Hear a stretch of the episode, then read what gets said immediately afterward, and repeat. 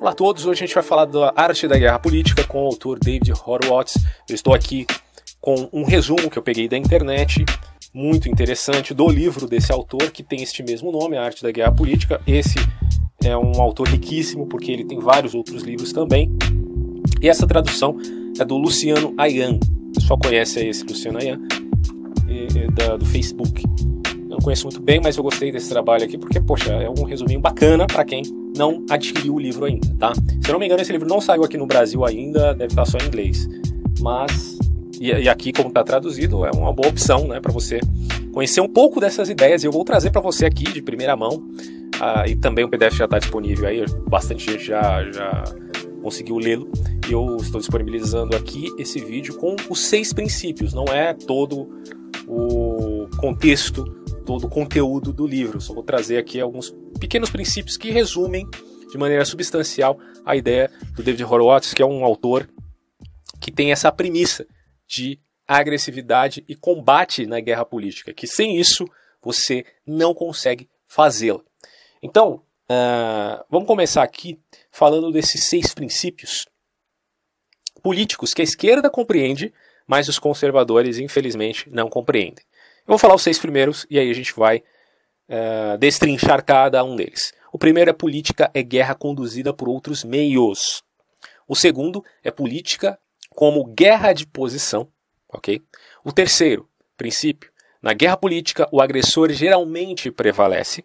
O quarto princípio, posição é definida por medo e esperança. O autor aqui vai falar muito sobre essa questão de medo e esperança. O quinto princípio, as armas da política são símbolos que evocam medo e esperança. E a gente vai também falar a respeito do aspecto simbólico referente àquilo que nós podemos chamar aí de guia de campanha, tá? principalmente para os candidatos a algum cargo político. E o sexto, a vitória fica do lado do povo. Quem estiver do lado do povo é vitorioso. Agora eu vou passar de novo esses seis princípios aqui, porque a ideia é ser didático. Não reclame, eu quero que as pessoas entendam isso. Tá? Então, o primeiro princípio, que é política é guerra conduzida por outros meios, se refere resumidamente à seguinte coisa: na guerra política, não adianta o camarada vencer nos debates como uma argumentação, vamos dizer assim, pomposa, né? uma argumentação equilibrada, refinada, academicatizada, se é que existe essa palavra. A vitória está na impressão que você causa no eleitor. Então guarde isso é a impressão que você causa. E aí, claro, o David Horowitz ele vai trabalhar essa ideia aqui, tendo em vista o contexto norte-americano, tendo em vista o debate entre democratas e republicanos. E aí é importante que você entenda que o Horowitz ele vai colocar os democratas, obviamente, como a expressão da esquerda norte-americana e os republicanos como a expressão da direita norte-americana. Eu vou ler aqui os passos para que a gente então possa disseminar melhor e compreender as ideias dele, fazendo um paralelo com a nossa realidade política, porque eu acho que é fundamental a gente fazer esse paralelo para poder realmente entender, saber as diferenças exorbitantes que existem, obviamente, no contexto brasileiro para com o contexto americano, mas também reconhecer as similaridades e, com isso, progredir com o nosso entendimento. O segundo aspecto se refere à política como guerra de posição.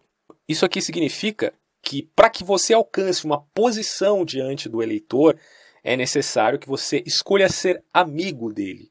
E escolher ser amigo do eleitor é uma coisa bem interessante, porque isso aí tem alguns elementos que você precisa admitir na sua postura para então fazer-se percebido como amigo e não como inimigo. É, uma das dos, dos, aspectos que logo de cara o, o Horowitz vai colocar aqui é o seguinte, que a expressão da tolerância e a firmeza de caráter ou a firmeza de posição, que parecem ser duas coisas antagônicas, elas devem estar juntas ali como dois pilares é, é, de, da imagem do indivíduo. Então o indivíduo, ao mesmo tempo que ele tem que demonstrar firmeza, ele tem que demonstrar flexibilidade e tolerância. Porque o povo, em geral, sempre tende para o centro, nunca ao radicalismo. Então é necessário que você demonstre essa postura de, ao mesmo tempo, tolerante ao mesmo tempo firme. Na verdade, isso é uma característica de liderança, é uma questão, né, diria, um tanto intuitiva. O aspecto da liderança logo é reconhecido quando visto, É, existem N livros escritos a respeito de liderança, mas quando você consegue é, perceber isso, aquilo não é necessariamente porque você decorou um princípio ou uma regra. Aquilo acontece simplesmente porque você tem um senso intuitivo já que te faz reconhecer e diferenciar o ditador, o terrorista, né? E o líder verdadeiro. Então essas coisas aqui demonstram o caráter de um líder. Outro aspecto é na guerra política o agressor geralmente prevalece. E agressor aqui tem uma conotação muito interessante, porque ela se refere ao campo do espírito combativo, tá? Isso aí nada tem a ver com aquela postura muito torpe, né, de você ser alguém que simplesmente faz inimizade com todo mundo. Não é essa a questão. A questão da agressividade aqui, é bom que se diga, né? Acho que é importante também enfatizar que sem agressividade, meu caro, você não vive nesse mundo. Olha para o reino animal. Não estou dizendo que você tem que imitar os animais, pelo amor de Deus. Mas olha para o reino animal e a necessidade que há em você ter força, em você ter habilidade, em você ter destreza para sobreviver. Agora pensa no mundo de hoje, onde existe uma competição agressiva, por que não ser agressivo afinal de contas? agressividade em política, portanto, é tudo. Só que isso ela se refere em termos de debate, porque na política o que mais aparece é a concepção do aspecto ideológico. E você não pode deixar vazar essa perspectiva ideológica num senso muito radicalizado, porque, como eu disse, o povo ele não vai radicalizar as perspectivas ideológicas ou estudar profundamente. Veja, quando você trata de política, você não trata do aspecto intelectual, seja da analítica, seja até mesmo da dialética, embora existe muita dialética em política. Mas o que prevalece na política é a retórica.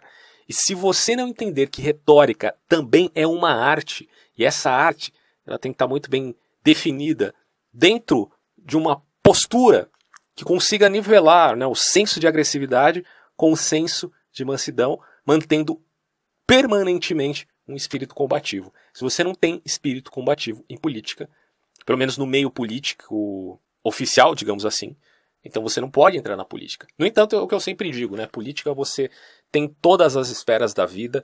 Isso não, não se refere apenas ao Congresso Nacional. Política você tem na sua vida. Por exemplo, aquela questão das mentiras sociais, né?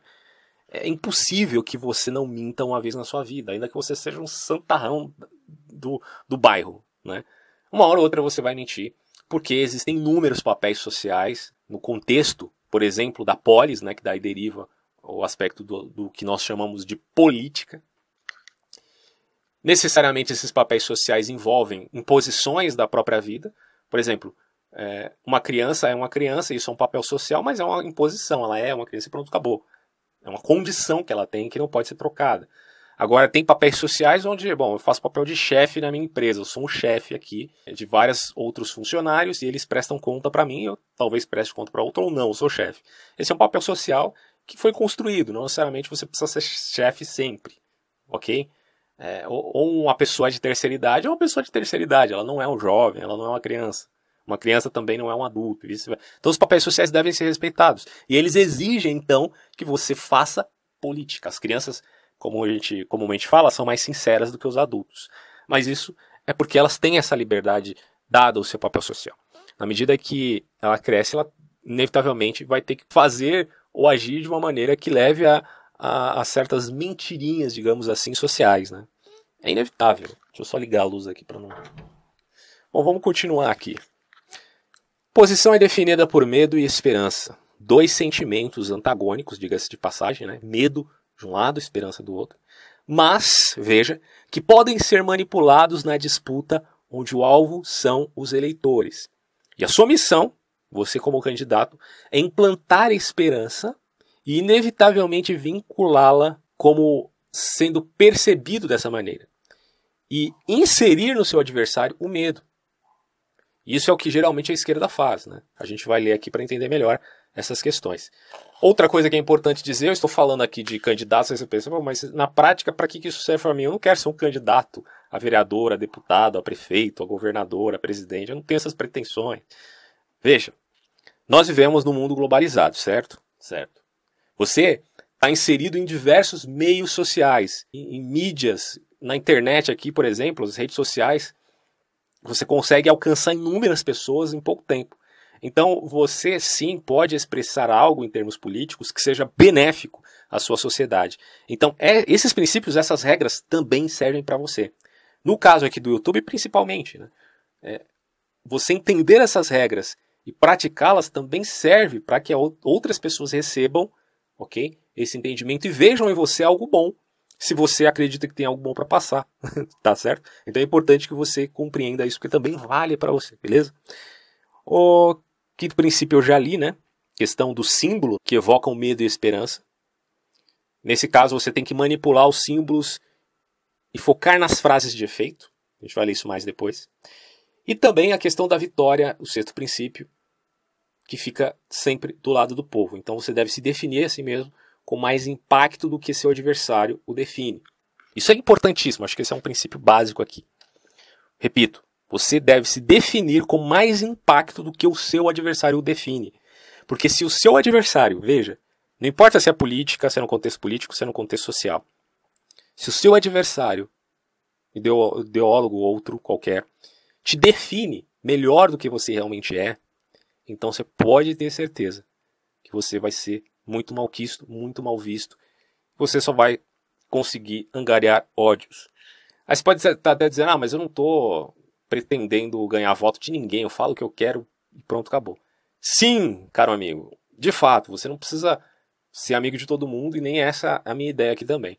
No entanto, é necessário que você haja com prudência e esperteza. Porque o jogo político é jogo político. E é inevitável, é impossível que você saia desse jogo político. Eu acredito, inclusive, repetindo aqui Aristóteles, parafraseando o grande filósofo estagirita, que nós somos animais políticos. E é inevitável que a gente não tenha essas relações. Tá? Como eu disse, em outras áreas da vida também. Então vamos lá. O texto vai dizer aqui, não sei se foi o autor que traduziu que disse, ou o próprio David Horowitz, que eu só peguei esse PDF aqui, dei uma resumida para passar os princípios. Assisti alguns vídeos do, do David também, que está disponível aqui na internet. Tem vários vídeos. Recomendo que você assista todos aí, que é bem interessante. E deu para entender, sacar um pouco do, da compreensão substancial das ideias deles referente à política. Tá? Então vai ser dito aqui o seguinte: primeiro, uma ressalva. A política é contextual. Não espere aplicar as regras de forma rígida e obter sucesso. Acho que isso aqui nem precisa dizer, né? É, uma coisa é uma regra, Outra coisa é um princípio. Se você faz de uma regra algo universal, você é um cagador de regras e, portanto, você é uma pessoa arbitrária. A ideia aqui é interagir com esses princípios, que são, de certo modo, um tanto. Percebe-se aqui uma generalização nesse, nesse sentido, que você geralmente vai ter que usar essas técnicas no nosso contexto atual, tá? no, no começo do século XXI. A gente percebe que a política está andando com esses parâmetros. Então, são princípios. Agora, é claro que, na medida em que você esteja numa contingência, é importante, antes de tudo, a inteligência do que o mero princípio. Princípio sem inteligência, ou regra sem inteligência, se torna algo muito engessado e inútil para a prática, menos pontual. Isso traz o que a gente pode dizer, o que pode chamar de insucesso. Agora, na medida que você compreende que inteligência vem primeiro que a regra e que o princípio, aí você pode usá-lo de maneira correta, tá? Então, é isso que ele quis dizer aqui. E aí ele fala: se política é guerra, também é verdade que uma mentalidade de guerra produz uma atmosfera de hipocrisia e autocensura. Então, como eu falei, quando você trata de política, você trata de retórica. E retórica, muitas vezes a gente fala de retórica, o cara pensa, ah, nunca pode usar retórica porque isso é coisa de sofista e nós não somos sofistas. É claro que um cara desse nunca estudou né, o movimento sofista da Grécia, não sabe o que foi, como foi e por que Platão, vamos dizer assim, descredenciava esses caras como sendo professores inaptos e mercenários. É preciso estudar um pouquinho, né, gente? Então, nesse caso aí, é importante que você entenda que a retórica Segundo o próprio Aristóteles, veja, faz parte da nossa natureza. E não é errado ser retórico na medida que você também não negue as outras faces da sua própria identidade como ser humano, que é a lógica a analítica, no caso, a poética, que também é fundamental para o ser humano, a, a, dimensão poética que ele precisa manifestar ali na sua vida. Todo mundo tem isso. E quem nega esse setor acaba não sendo humano. Por exemplo, um cara que só vive na base da lógica da analítica, não passa de um Dr. Spock. O Dr. Spock, como todos nós sabemos, é um extraterrestre, não é um ser humano.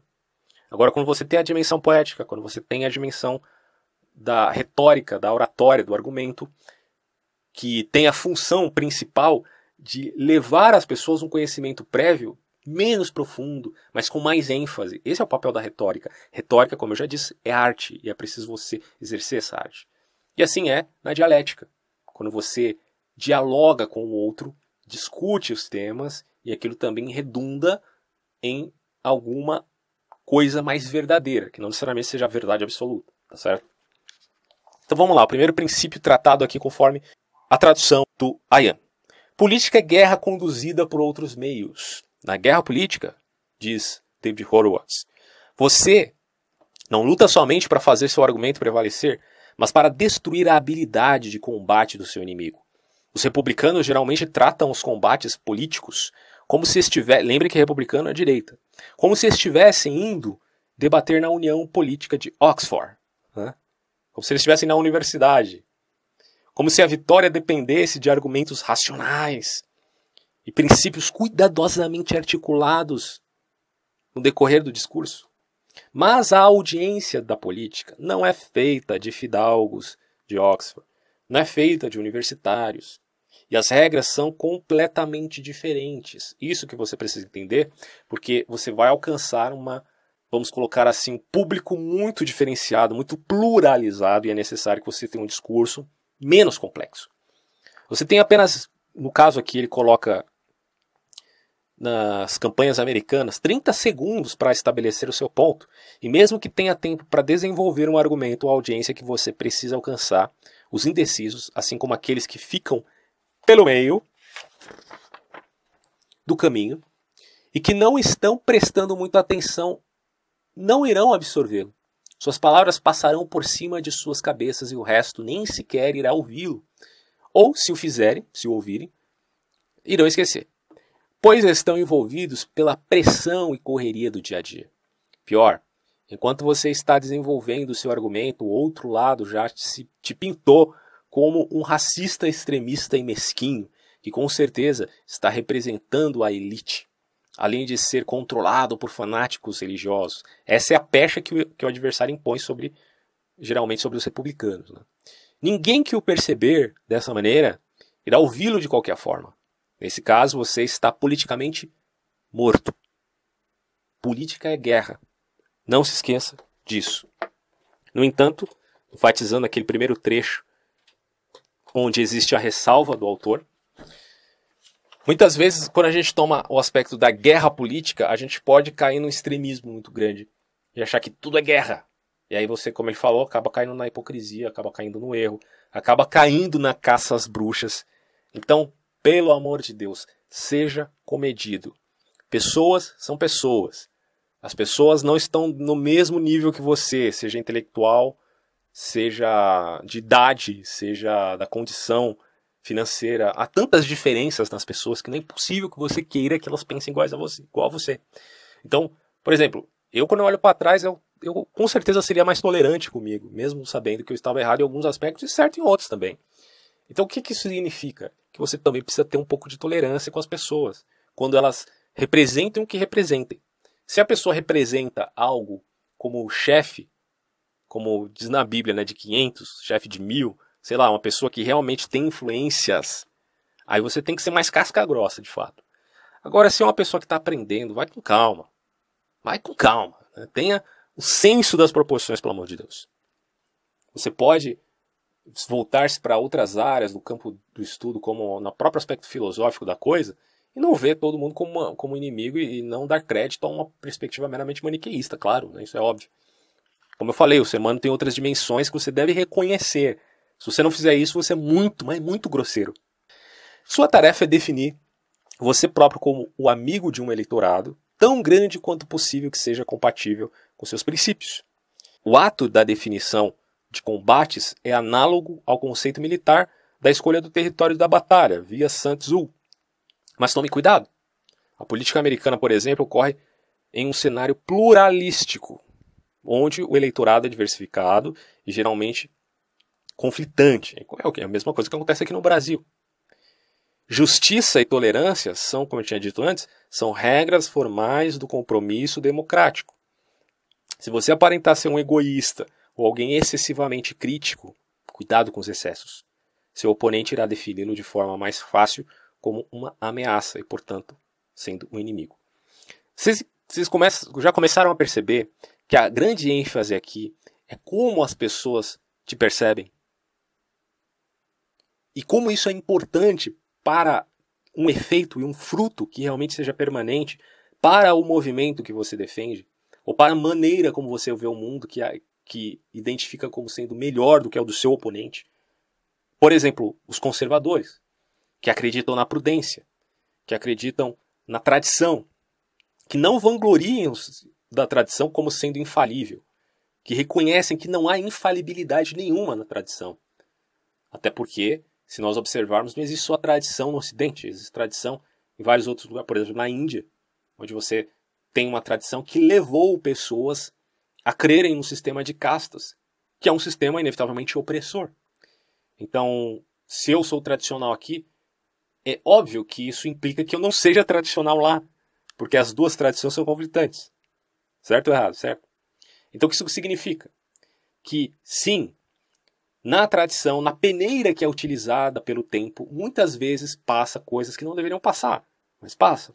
Mas mesmo essas coisas que não são muito boas e que passam pelo crivo da tradição e que a gente pode considerar aí como nivelado pelo tempo, mas que ainda resta aquelas frechas, que ainda resta aquelas rugas na estátua, que não ficou muito perfeito, ok? Porque não está sendo levado meramente por razão, mas por uma coletivização de guerras de ideias conflitantes. Via Hannah Arendt, né, quando ela diz que existe uma pluralidade na tradição, e que há discordâncias, concordâncias, mas aquilo vai sendo nivelado para a gente chegar a um ponto mais importante que outro. E que é possível que na tradição você compreenda aquilo que é bom daquilo que é ruim. É possível discernir o que é bom na tradição. E é possível discernir o que é ruim. Dentro de parâmetros que eu digo sociais, tá? Outras questões são mais complexas, outras são muito claras. Isso é óbvio. Então, o conservador, ele tem uma vantagem aí nesse sentido. Porque ele está dizendo, olha, vamos com calma, vamos ser prudentes. Porque esse tal progressismo que vocês andam apregoando aí, olha no que deu. Quando houve o rompimento do DNA da civilização, olha no que deu. Quantas pessoas foram mortas, 100 milhões de pessoas só no comunismo, outras ideias tão degradantes. Então, nesse sentido, se você acha que de fato o seu conservadorismo, o seu ceticismo em relação às pessoas, que é exatamente a expressão das minhas ideias, se vincular exatamente a ser cético com as pessoas, a ser cético com as ideologias, ok? Porque essa é a maior expressão do conservador. Não é a crença, é o ceticismo. E é por isso que ele anda devagar, como diz o salmista da Bíblia, com a lâmpada nos pés. Porque conforme ele vai andando, a coisa vai se clareando. Então tem que ser muito cuidadoso. Né? Eu diria até que um dos maiores conservadores que existem é o, o autor do livro de Provérbios, que dizem aí ser Salomão. então, nesse sentido, você tem que manter uma postura que não seja excessiva, que seja equilibrada e que cause inspiração nos outros e não repúdio. Porra, se você está causando repúdio, então você está exagerando. Por que cargas d'água você tem que continuar com esse comportamento? Né? Terceiro, na guerra política, o agressor geralmente prevalece. Esse é o espírito combativo. Os republicanos, ele vai dizer aqui, ó, normalmente atuam com base em uma estratégia conservadora de esperar pelo ataque. Ah, não. Né? Aquele, aquele tipo passivo. Deixa quieto, né? Não vou ficar ofendendo ninguém. Deixa ofender. O problema é dele. Cara, na guerra política não é assim. Ele vai até colocar aqui, ó, no futebol isso é conhecido como defesa preventiva. Na política é a estratégia dos perdedores. agressão é geralmente vantajosa, pois política é uma guerra de posição que é definida pela imagem, pelas imagens que ficam. Guerra de posição, imagens que ficam. Vou dizer outra coisa, símbolos que ficam. Frases que ficam. Ao atacar primeiro, você pode definir os termos do debate, assim como define o seu adversário.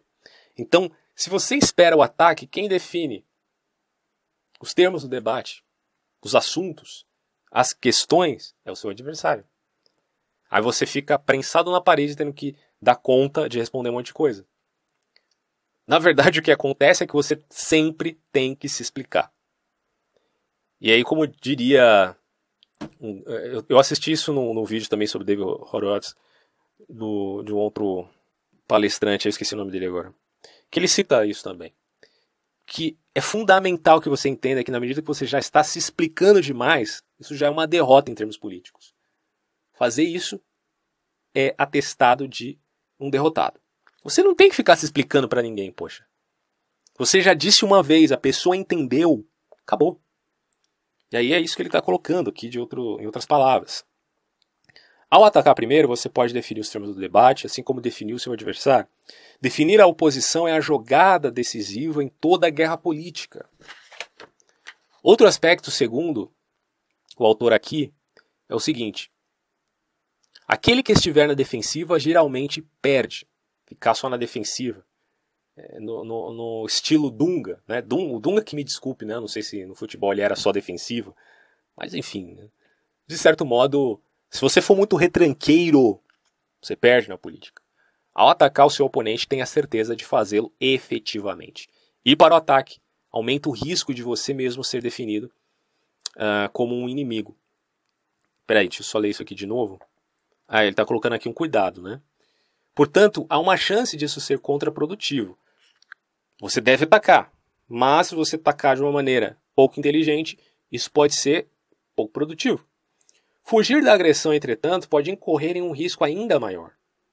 Então é aquilo, você está entre a cruz e a espada, caro amigo. Se você atacar demais, você pode ser definido, na verdade, como inimigo. Agora, se você não atacar nunca e só ficar fugindo da agressão, isso vai ser pior ainda. Então, ele vai colocar aqui um exemplo, que na última eleição para senador na Califórnia, a Bárbara Boxer, uma das democratas mais radicais à esquerda, e aí ele até coloca aqui interessante, de fato, a gastadora número um no Congresso inteiro. É meio um estilo pessoalista, vamos dizer assim, né, comparando com o Brasil. Duelou com um republicano brando e moderado, chamado Matt Fong. Era tão moderado que conseguiu obter apoio dos principais jornais da esquerda. Veja bem, um republicano, por sua moderação, recebeu apoio do Los Angeles Times e do São Francisco Chronicle. A primeira vez que, ele que eles apoiaram inclusive um republicano numa disputa estatal desde os anos 60, ele vai colocar aqui, e estava à frente das pesquisas. Como resultado, a senhora Boxer resolveu definir a si própria como moderada e definiu o seu adversário, Fong, como extremista. O público americano favorece o centro, certo? Geralmente é assim. A decisão de evitar o ataque não livrou Matt Fong de ser definido pelo seu oponente como um extremista mas custou sua eleição. Perdeu. Estava na frente, perdeu. Então, o aviso é esse: nunca diga nunca em batalhas políticas. É uma arte, não é uma ciência.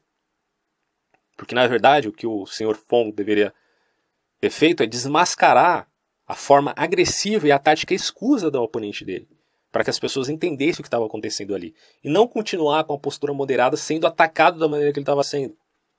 Isso acontece muito também aqui no Brasil. A gente vai falar de alguns exemplos mais à frente. Então, quarto princípio: posição é definida por medo e esperança. As emoções gêmeas da política são medo e esperança. Aqueles que fornecem esperança ao povo tornam-se seus amigos. Aqueles que inspiram medo se tornam inimigos. Dos dois, esperança é a melhor escolha. Claro, né? Óbvio. Ao oferecer ao povo esperança e a si próprio como fornecedor desta esperança, Vide Barack Obama, se vocês observarem a campanha do Barack Obama oito anos atrás, é exatamente isso que ele fala, o slogan dele era esperança. Você mostra o seu melhor lado e maximiza seu potencial apoio. Mas o medo é uma ferramenta poderosa também e é indispensável. Se o seu oponente o define de forma negativa o suficiente, ele irá diminuir sua habilidade de oferecer esperança. Esse é o motivo pelo qual os democratas são tão determinados em pintar os republicanos como elitistas e hostis às minorias a classe média e os pobres. É exatamente o que eu tinha dito aqui na primeira página, que quem define com mais assiduidade você a si mesmo ou o inimigo a você. Se o seu adversário te define mais do que você mesmo, aí você vai perder a eleição, não tem jeito. Vai perder a batalha, digamos assim. A campanha de difamação contra Clarence Thomas, por exemplo, foi, um, foi projetada para contaminar todos os negros republicanos. Olha isso que interessante. Foi um aviso para outros negros que pensassem sair debaixo das asas dos democratas sem o seu eleitorado negro cativo. O símbolo mais poderoso da preocupação deles com os vitimados, aquele embuste do vitimismo, né, muito conhecido também aqui no Brasil, mais conhecido também como demagogia, os democratas estariam mortos nas pesquisas. Eles perderiam todo e qualquer centro urbano, se tornariam uma minoria politicamente permanente. Os democratas exploram sua imagem como o partido dos negros para estigmatizar os republicanos como sendo o partido dos racistas. O sucesso destas táticas significa que, como republicano, você pode ter muito a oferecer aos afro-americanos e a outras minorias. Sim, você que é de direita, você tem mais a oferecer aos afro-americanos e às minorias do que a esquerda demagógica. Eles é que não tem nada para oferecer. Mas na medida que você toma para si essa pecha de ser inimigo das minorias, de ser inimigo dos, dos afro-americanos, no caso aqui na, no contexto americano, no nosso caso dos afro-brasileiros, você demonstra exatamente aquilo que seu adversário quer. E aí ele coloca: os democratas conseguiram associar com sucesso a direita religiosa com intolerância moralista. Nisso eles foram auxiliados, veja só, por pronunciamentos intolerantes de líderes religiosos. Ah, os caras apontam um erro, fomentam isso de maneira estratosférica, e a resposta que eles recebem a esse ataque fortalece mais ainda, ok? A pecha que eles estão colocando no seu adversário. Esse é o grande mal da burrice, né? É você não saber o que fazer na hora de brigar politicamente. Ele coloca aqui também por grupos políticos com nomes politicamente tóxicos, como maioria moral, a coalizão cristã. Quer dizer, que na, na, na esfera política podem se tornar algo muito mal formulado. Porque, veja, nós estamos lidando com a percepção que os outros têm de você, e não com aquilo que você meramente acredita. Isso no trato político, você tem toda a liberdade de usar esses nomes. Mas quando a guerra é como os outros serão, quando como os outros me perceberão, existem alguns termos que acabam se tornando tóxicos. Alguns termos devem ser evitados, inevitavelmente, na guerra política, no sentido em que eles, infelizmente, fomentam ainda mais o estigma do adversário. Essa que, é a verdade. Uh, não importa se. Aí colocaram aqui, né? Os religiosos irão impor a moral deles a você, isso é o que eles dizem. Então não importa se isso é verdade ou não. Uma vez que, a, que essa imagem negativa se apoderou do público, o alvo já está machucado, já está ferido. E essa ferida pode ser mortal. Se você está para ser classificado como avarento e egoísta, é uma boa ideia para sair dessa colocar um sorriso no rosto e demonstrar atos de generosidade e de caridade. Você tem que agir da maneira oposta ao que estão falando de você. E eu vejo que isso está acontecendo um pouco aqui com o Bolsonaro, né? Eu, como eu sempre digo, elogiar demais um político é perigoso, seja Bolsonaro, seja o João Dória, seja quem for. Até porque não existe santo na política. Isso é um jogo de interesses. Tá? Bom, vamos ver que parte que eu estava aqui. Olha só. Quando Clinton assinou o projeto de lei de reforma da Previdência, ele garantiu que estivessem ao seu lado duas mães de bem-estar. Os símbolos, é, que na verdade eram dois símbolos, né? os símbolos são tão poderosos que se você os manipular de forma inteligente, como fazem os democratas, pode até lançar ataques ofensivos aos seus oponentes e fingir compassividade ao mesmo tempo. Os democratas entendem, por exemplo, que quando eles se autorrotulam como vítimas, adquirem licença para atacar. Isso é, isso é muito legal, é muito intrigante no vitimismo, né? Bom, os caras é que se autorrotulam como vítimas, eles convencem a, as pessoas de que eles são vítimas, e aí eles ganham total licença para atacar do jeito que eles quiserem mesmo contradizendo a própria postura vitimista deles mesmos, já que eles se tornam os grandes verdugos e carrascos.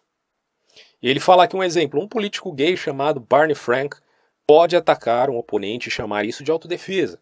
A esposa do presidente pode lançar proclamações no estilo McCarthy eh, a respeito de uma grande conspiração de direita e sair ilesa, pois é uma mulher e a primeira dama, além do fato dela possuir aliados como James Carvell e Sidney Blumenthal. que irão fazer sua agressão aparentar autodefesa. Tudo uma grande tática escusa. Da mesma forma, os democratas dependem de extremistas negros para caluniar os republicanos, chamando-os de racistas. Mas lembre-se disso: utilizar o medo como arma pode ser perigoso. Os inimigos inspiram medo, os amigos não. Importante você entender isso. Este é o motivo pelo qual Clinton deixa seus suplentes fazendo trabalho sujo na época ali do Clinton, claro. Quando e como usar o medo é uma arte política. Se você é um branco em uma cultura cujos símbolos foram definidos pelos esquerdistas, tome cuidado quando você partir para a ofensiva e tenha certeza de se cercar de aliados que não são nem brancos nem homens, no sentido de que você deve mostrar o exato contrário daquilo que, que estão te acusando. Essa é a sua melhor resposta. 5. Uh, as armas da política são símbolos que evocam medo e esperança. O símbolo mais importante é o candidato. Esse candidato, em sua própria pessoa, inspira medo ou esperança. Os eleitores querem, uh, uh, vamos dizer assim, sentir esperança. Um grande exemplo disso é o Lula, né? as eleições dele, pelo menos inicialmente, quando a gente pega aqui no YouTube, você percebe claramente que ele inspirava muito medo na população. O que esse cara vai fazer aqui e tal. Até que ele conseguiu lá os marqueteiros que, que mudaram né, a postura dele, que mudaram o jeito dele falar, o jeito de se vestir, o jeito de se portar, se tornou um cara mais simpático, demonstrando uma aparência de moderação. Logo, ele começou a ganhar votos, porque já era um cara famoso. E aí, aquele medo da. Aquela atriz global, Regina Duarte, se não me engano, que falava nas campanhas: Eu tenho medo. Se o Lula ganhar, o que vai acontecer com o Brasil? não sei o que, não sei o que. Aí o Lula ganhou. E o mote da época, se eu não me engano, eu tinha assistido um tempo atrás aqui no YouTube, mas ele fala da, da questão do, da esperança vencer o medo, uma coisa assim. Veja que é curioso, é exatamente isso que o David Horowitz está falando aqui, no contexto americano. É a mesma coisa, né, cara, se a gente for ver. Uh, mas ele fala da questão do símbolo. Os eleitores querem saber, ele é uma pessoa, em relação ao candidato como símbolo, que se preocupa com aqueles como eu? Eu me sinto bem a respeito dele ou ele me deixa em guarda, protegido? Eu gostaria de me sentar próximo a ele, num, sei lá, num, num almoço, num jantar? É uma pessoa simpática? É, estilo, especialmente para os altos cargos públicos, é tão importante quanto qualquer questão ou estratégia. Então, é aquela coisa, como eu disse, que aconteceu com o Lula. Né? Mudou um pouquinho o guarda-roupa dele, a coisa melhorou para o lado dele. Jack Kennedy, um congressista que não fez absolutamente nada, um senador relativamente inexpressível, foi capaz de ganhar uma eleição nacional, simplesmente recitando problemas e repetindo a litânia: nós podemos fazer melhor. Por quê? Em parte, porque ele era inteligente, jovem, encantador, além de não ser um fanático. Republicanos perdem um monte de batalhas políticas, pois são percebidos pelo público como inflexíveis, carrancudos, radicais, hipócritas. Um pouco de simpatia não faz mal a ninguém, né? Uma boa regra é ser exatamente o oposto, como eu já falei aqui. Você deve convencer as pessoas que se preocupa com elas antes que elas se preocupem com o que você tem a dizer. Quando você for falar, não se esqueça que uma frase de impacto é praticamente tudo o que você tem e também o que você precisa. Mais importante do que um discurso inteiro é uma frase de impacto. Não importa o que você tenha a dizer, se assegure de dizê-lo de forma clara e em bom tom. Simplifique o discurso e torne-o rápido. Um slogan é sempre melhor. Repita-o sempre. Coloque-o na televisão. Rádio é um meio, mas um pouco, mas com poucas exceções. Apenas a televisão alcança o público e tal, tal, tal, tal, tal, tal. O Horowitz ele fala da realidade americana. Uh, no entanto, a gente pode fazer os paralelos aqui com o Brasil, né, obviamente. Bom, é, você possui uma base de apoiadores que irão ouvir por horas aquilo que você tem a dizer, se isso é o que você deseja. Nas batalhas envolvendo você, eles terão um papel importante é de divulgação. Portanto, o que você diz a eles também é importante, mas não irá decidir as eleições. As audiências que irão determinar seu destino são as audiências que você, antes de tudo, precisa persuadir. É a arte da persuasão. Você precisa encontrar uma forma de alcançá-los, fazê-los te ouvir e a partir disso apoiá-los. Portanto, é absolutamente essencial focar sua mensagem e isso aqui é, é, é, é o, é a substância de todo o argumento dele. Repeti-la várias vezes. Ficou meio redundante, né? Repeti-la várias vezes. Mas enfim. Repita. De novo, e de novo, e de novo, e de novo. Para um candidato, isso significa a mais estrita disciplina. Essa é sua disciplina como candidato, no caso aqui do envolvimento político direto. Repita, repita e repita de novo. E se o seu caso não for uma candidatura a um cargo político, mas uma defesa ideológica, pode ter certeza que a repetição tem um grande poder. É aquela coisa do, do Hitler, né? Conte uma mentira várias vezes e ela vai parecer verdade daqui a alguns anos. Pode se tornar, uma, quem sabe, uma tradição, não? Bom, o que eu quero dizer com isso é repetir, repetir e repetir. Fará com que a coisa seja absorvida e se torne costumeira, esteja no, no, no nível do senso comum. Ela passa do, do âmago da substância e vai para a casca, onde está o superficial. E é lá onde a grande massa está. Quando chega lá e ganha grande massa, aquilo se torna globalizado.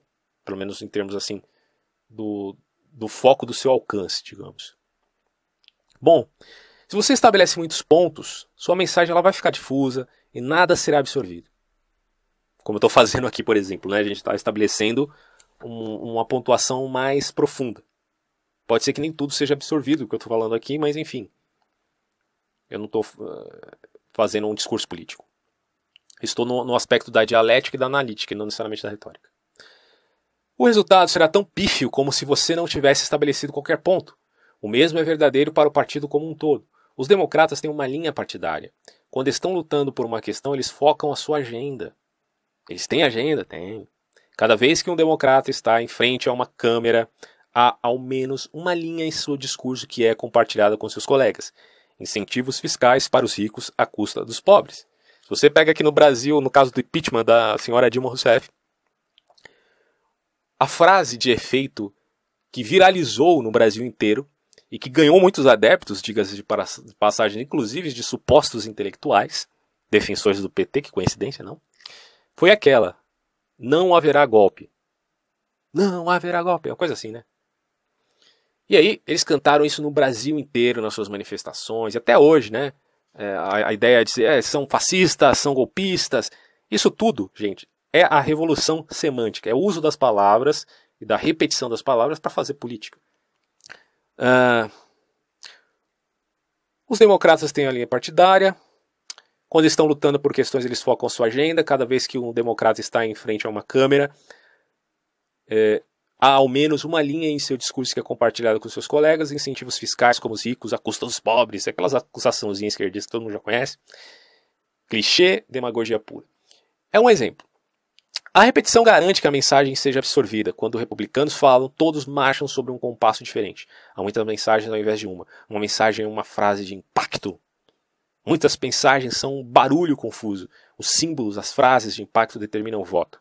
O que determina é a imagem como inspiração. Barack Obama pode ter tido um, um, pode ter sido um presidente não muito bom, realmente de fato. Mas ele representava inicialmente uma grande esperança que inspirava as pessoas. E essa inspiração fez com ele ganhar as eleições facilmente, tanto a primeira quanto a segunda. Os símbolos e frases de impacto determinam o voto. Estes são aqueles que atingem as pessoas em seu âmago antes que elas tenham tempo de pensar.